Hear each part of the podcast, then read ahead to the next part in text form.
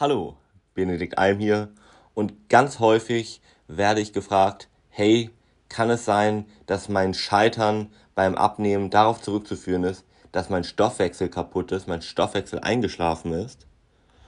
Und in aller Regel sage ich, die Wahrscheinlichkeit ist sehr, sehr gering. Schau mal, ob es nicht an diesen Gründen möglicherweise eher liegt, weil ein eingeschlafener Stoffwechsel ja, den gibt es, aber das ist so, so selten, aber dazu in einer anderen Folge mehr.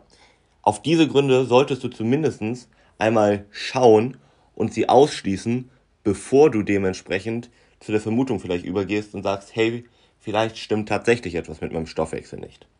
Nummer eins: Du isst in Wirklichkeit mehr Kalorien, als du denkst. Zum Beispiel, weil du in Anführungszeichen die Kalorien falsch zählst oder irgendwelche Kalorien vergisst. Ja, zum Beispiel mal den Snack zwischendurch, vielleicht den einen Smoothie zwischendurch.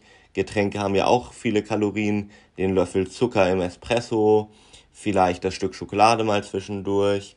Also sehr häufig werden so über den Tag verteilt plötzlich versteckt so 200 bis 500 Kilokalorien gegessen. Das erlebe ich immer wieder. Oder man hat so eine Art Fressanfall, was man ja wahrscheinlich auch kennt. Ähm, und da bekommt man gar nicht mit, wie viel Kalorien man tatsächlich dann gegessen hat. Also da sei mal wirklich ganz kritisch einmal mit dir und schau mal, ob da nicht die Ursache vielleicht liegt. Ein weiterer Grund könnte sein, dass, und das ist ganz wichtig, behalte das im Hinterkopf, ein Stillstand auf der Waage nicht bedeutet, dass du jetzt auch kein Körperfett mehr verbrennst. Beispiel.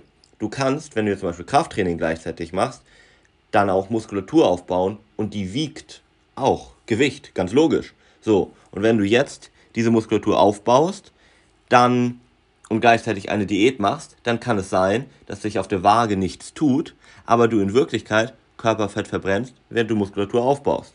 Aber das zeigt sich natürlich nicht unbedingt auf der Waage. Aber die Waage ist ja auch mit einer der schlechtesten Methoden. Darüber hatte ich schon in einer anderen Folge gesprochen, beziehungsweise wenn du sie täglich zumindest nutzt. Ansonsten als grober Indikator ist das Wiegen natürlich eine gute Methode, aber da muss man einiges beachten und dazu, wie gesagt, wenn dich das interessiert, in einer anderen Folge mehr. Aber das musst du im Hinterkopf behalten, ja. Also ein Stillstand auf der Waage heißt nicht, dass du gerade auch nicht weiter abnimmst. Frag dich also, ob du zum Beispiel gerade Krafttraining machst und Muskulatur aufgebaut hast. Das kann der Grund sein. Es können aber auch zum Beispiel Wassereinlagerungen sein, ja. Gerade für dich als Frau ähm, oder auch als Mann, aber ich erlebe das gerade bei Frauen natürlich rund um den Zyklus zum Beispiel, können so Gewichtsschwankungen von drei bis vier Kilo völlig normal sein. Und auch zum Beispiel Salz, wenn du zum Beispiel unabhängig jetzt vom Mann oder Frau viel Salz gegessen hast, kann das auch dazu führen, dass, der, dass sich die Waage plötzlich exorbitant verändert. Und das alles ist aber eben nicht unbedingt korrelierend, also steht in keiner Verbindung mit einem Fettverlust.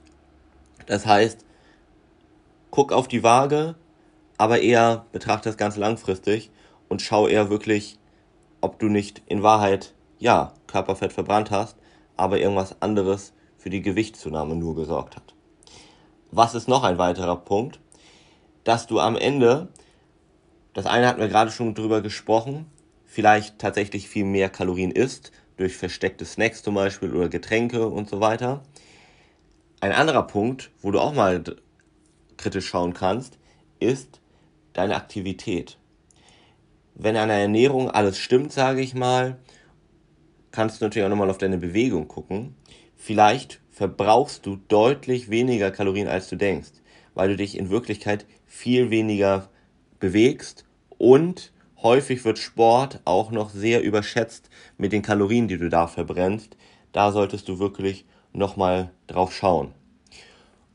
Und wenn du diese Faktoren ausgeschlossen hast, dann kannst du gerne einmal dir meine nächste Folge anhören und schauen, ob du vielleicht doch einen eingeschlafenen Stoffwechsel hast und wie du das ausschließen kannst. Dein Benedikt Alm.